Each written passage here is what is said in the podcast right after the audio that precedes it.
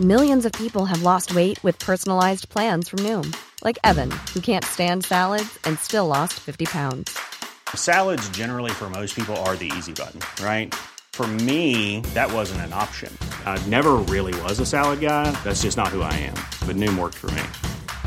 Get your personalized plan today at Noom.com. Real Noom user compensated to provide their story. In four weeks, the typical Noom user can expect to lose one to two pounds per week. Individual results may vary.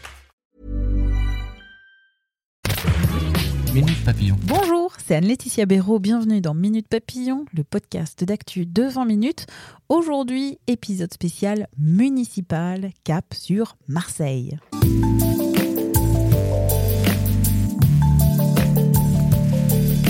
À l'occasion des élections municipales, 20 minutes vous propose une série de podcasts sur des villes à forts enjeux.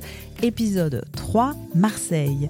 Dans ce troisième épisode, cap sur la cité phocéenne, pour décrire les enjeux de cette ville, les forces en présence, la campagne électorale, David Blanchard, rédacteur en chef à 20 minutes, notamment chargé des régions, et Mathilde Sey, journaliste 20 minutes à la rédaction locale de Marseille. David, tout d'abord, est-ce que tu peux nous décrire le cadre général de Marseille? La ville de Marseille, c'est la deuxième de France, c'est 870 000 habitants. Et puis, c'est aussi la ville de Jean-Claude Godin, 25 ans à la tête de, de, la cité, qui laisse sa place et le siège est très convoité.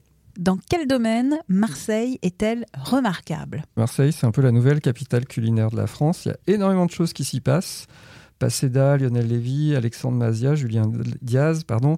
Il y a beaucoup de jeunes chefs euh, très intéressants qui ont monté leur resto. Allez à Marseille pour bien manger. On passe ensuite au logement. C'est d'abord le sujet du drame de la rue d'Aubagne qui est à nouveau très présent dans cette campagne. La rue d'Aubagne où le 5 novembre 2018, plusieurs immeubles se sont effondrés, il y a eu huit morts.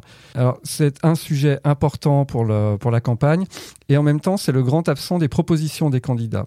Or, euh, il y a 400 immeubles qui ont été évacués depuis euh, 2018, 4000 personnes qui ont été évacuées de logements euh, considérés indignes et un gros sujet sur la table de la future municipalité. Autre domaine, les transports. La grosse problématique des transports, où il y a à Marseille, donc il y a, des lignes de métro, il y a des lignes de tramway, mais le, les quartiers nord de la ville sont toujours enclavés. Il faut savoir que c'est 250 000 habitants qui sont concernés par cette zone géographique, et actuellement c'est seulement deux stations de métro et pas de tramway. La cité phocéenne est aussi une grande ville touristique de notre pays. Oui, c'est un peu méconnu, mais la ville de Marseille, c'est 8 millions de visiteurs chaque année. C'est 50 000 emplois directs ou indirects pour le département. Marseille, c'est pourquoi est-ce que les gens y vont? C'est parce qu'il y a énormément de choses à voir. Le Mucem, le vieux port rénové, les Calanques, Notre-Dame de la Garde, le panier où est tournée Plus belle la vie. Plus belle la vie. Ton feuilleton préféré, je le sais. et puis la cité radieuse de Le Corbusier. Bref, il y a un très riche patrimoine et du coup, ça attire. Et ça, c'est de l'argent puisque c'est 2,7 milliards d'euros quand même qui sont dépensés chaque année par les touristes à Marseille. Ce cadre général sur Marseille étant posé, place maintenant au terrain avec les explications de Mathilde Sey, journaliste à la rédaction locale de 20 minutes à Marseille. Mathilde, est-ce que tu peux nous détailler les différentes listes en présence pour cette élection municipale de Marseille? À Marseille, il y a cette année sept listes pour euh, faire suite à Jean-Claude Gaudin, qui est maire depuis 1995 et qui est quand même au conseil municipal depuis 1965. Pour faire un petit tour, un des premiers à se lancer en fait dans cette campagne, ça a été Stéphane Ravier, qui est un sénateur assez médiatique. C'était le candidat pour le Rassemblement national. Ce qui n'est pas des moindres, hein, parce que le, les scores euh, du Rassemblement national, ex-Front national à, Marseille sont importants. Notamment aux dernières européennes, ils sont arrivés en tête. C'est l'une des euh, rares grandes villes françaises où ils sont arrivés en tête. On peut citer aussi Bruno Gilles qui s'est lancé peu de temps après Stéphane Ravier, qui est un, compagnon de route de longue date de Jean-Claude Gaudin, qui est candidat à ses côtés euh, depuis 1983. C'est vraiment un, cadre euh, historique de la droite marseillaise euh, qui était président de la fédération euh, Les Républicains. Donc après de multiples rebondissements, il s'est présenté. Martine Vassal, qui est aussi une compagne de route de longue date du maire actuel, qui est présidente de la métropole, présidente du conseil départemental. Les deux ont voulu briguer l'investiture des Républicains. C'est Martine Vassal qui l'a emporté. Mais pour autant, Bruno Gilles a décidé de, poursuivre le combat. Il a quitté les Républicains, dont il était le, le, président de la fédération, et il est devenu un candidat euh, dissident de la droite. Donc on a deux candidats à droite qui sont euh, deux anciens compagnons de route de Jean-Claude Gaudin. Et la division touche aussi la, la gauche à Marseille, puisqu'il y a eu une tentative d'union de la gauche. Il y a eu des longues tractations pour créer un mouvement transpartisan et incarner une alternative à Jean-Claude Gaudin, à la droite qui tient la ville depuis euh, presque un quart de siècle maintenant à Marseille. Et c'était euh, une tentative d'union qui prenait le nom de Printemps marseillais. Le souci, c'est qu'à l'automne dernier, Europe Écologie Les Verts a finalement décidé de ne pas prendre part à cette euh, union, de faire cavalier seul, avec pour tête de liste Sébastien Barle. Et du coup, le printemps marseillais, qui regroupe euh, des euh, personnalités politiques du PS, euh, du Parti communiste et aussi quelques membres de la société civile, a investi de son côté comme tête de liste Michel Rubirola.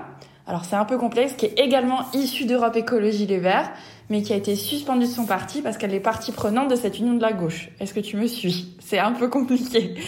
Et en plus de ça, à gauche, on a aussi Samia Gali, notre figure médiatique assez connue en dehors de Marseille, qui est une ancienne euh, socialiste, qui là, cette fois, part, sous sa propre bannière, sous son propre euh, parti. Et euh, pour parfaire ce casting, il faut aussi citer le cas d'Yvon Berland, de La République En Marche, qui est pour l'heure le seul candidat issu de la société civile avec toutes les précautions d'usage que l'on doit prendre. À propos des sondages, que disent-ils? Quel est le trio de tête? On a eu un sondage, nous, ici, que en janvier dernier. Donc ça commence à remonter, il faut prendre ces chiffres avec une grande prudence. Surtout qu'à Marseille, il y a une il y a une logique de vote par secteur. Je suis désolée de rentrer un peu dans les détails, mais c'est important. C'est un peu comme pour les élections américaines. Il y a des secteurs clés, comme il y a des États clés dans les élections américaines. Et dans ce sondage-là, ça, ne prenait pas en compte euh, cette donnée-là.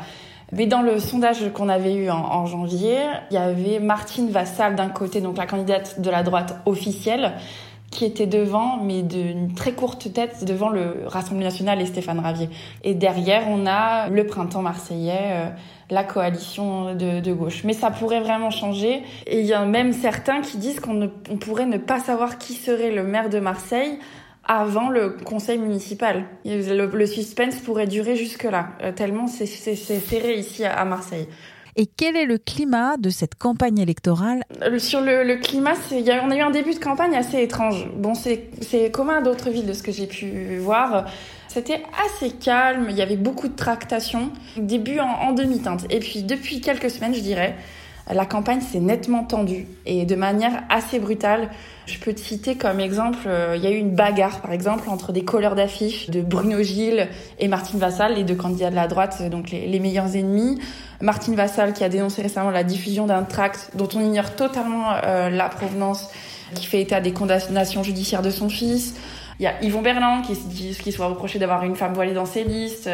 Le même Yvon Berland qui saisit le préfet pour signaler le non-respect du code électoral, Martine Vassal qui saisit le préfet pour éviter les fraudes lors du scrutin.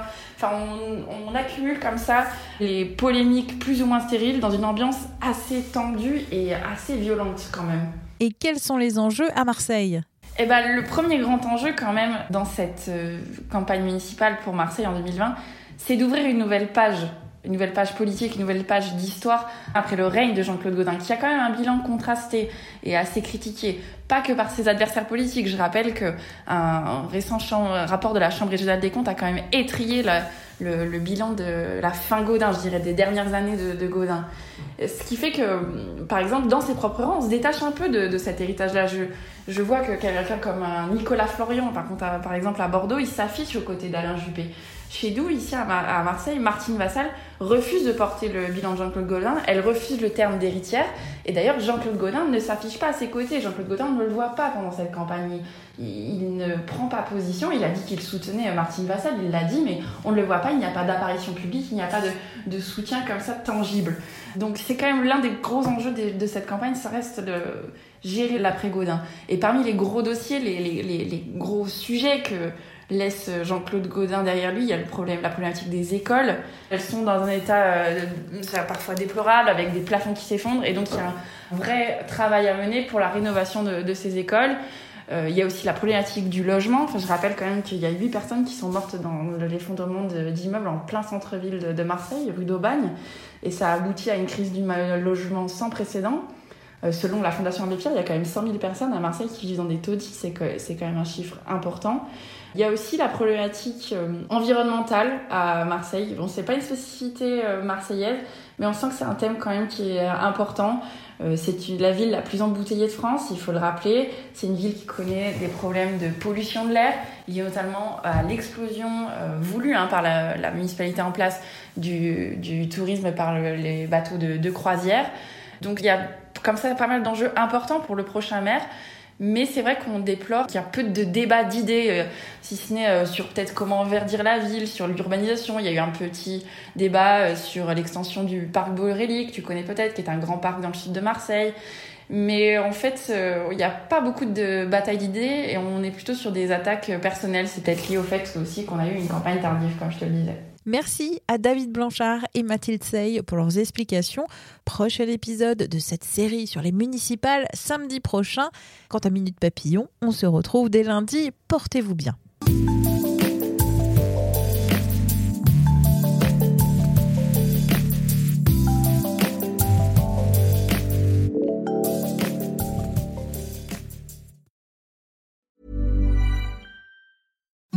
Imagine the softest sheets you've ever felt. Now imagine them getting even softer over time. That's what you'll feel with Bowl and Branch's organic cotton sheets. In a recent customer survey, 96% replied that Bowl and Branch sheets get softer with every wash. Start getting your best night's sleep in these sheets that get softer and softer for years to come. Try their sheets with a 30-night guarantee. Plus, get 15% off your first order at bowlandbranch.com. Code BUTTERY. Exclusions apply. See site for details.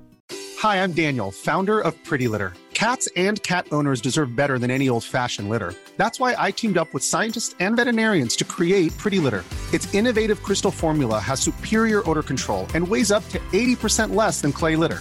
Pretty Litter even monitors health by changing colors to help detect early signs of potential illness. It's the world's smartest kitty litter.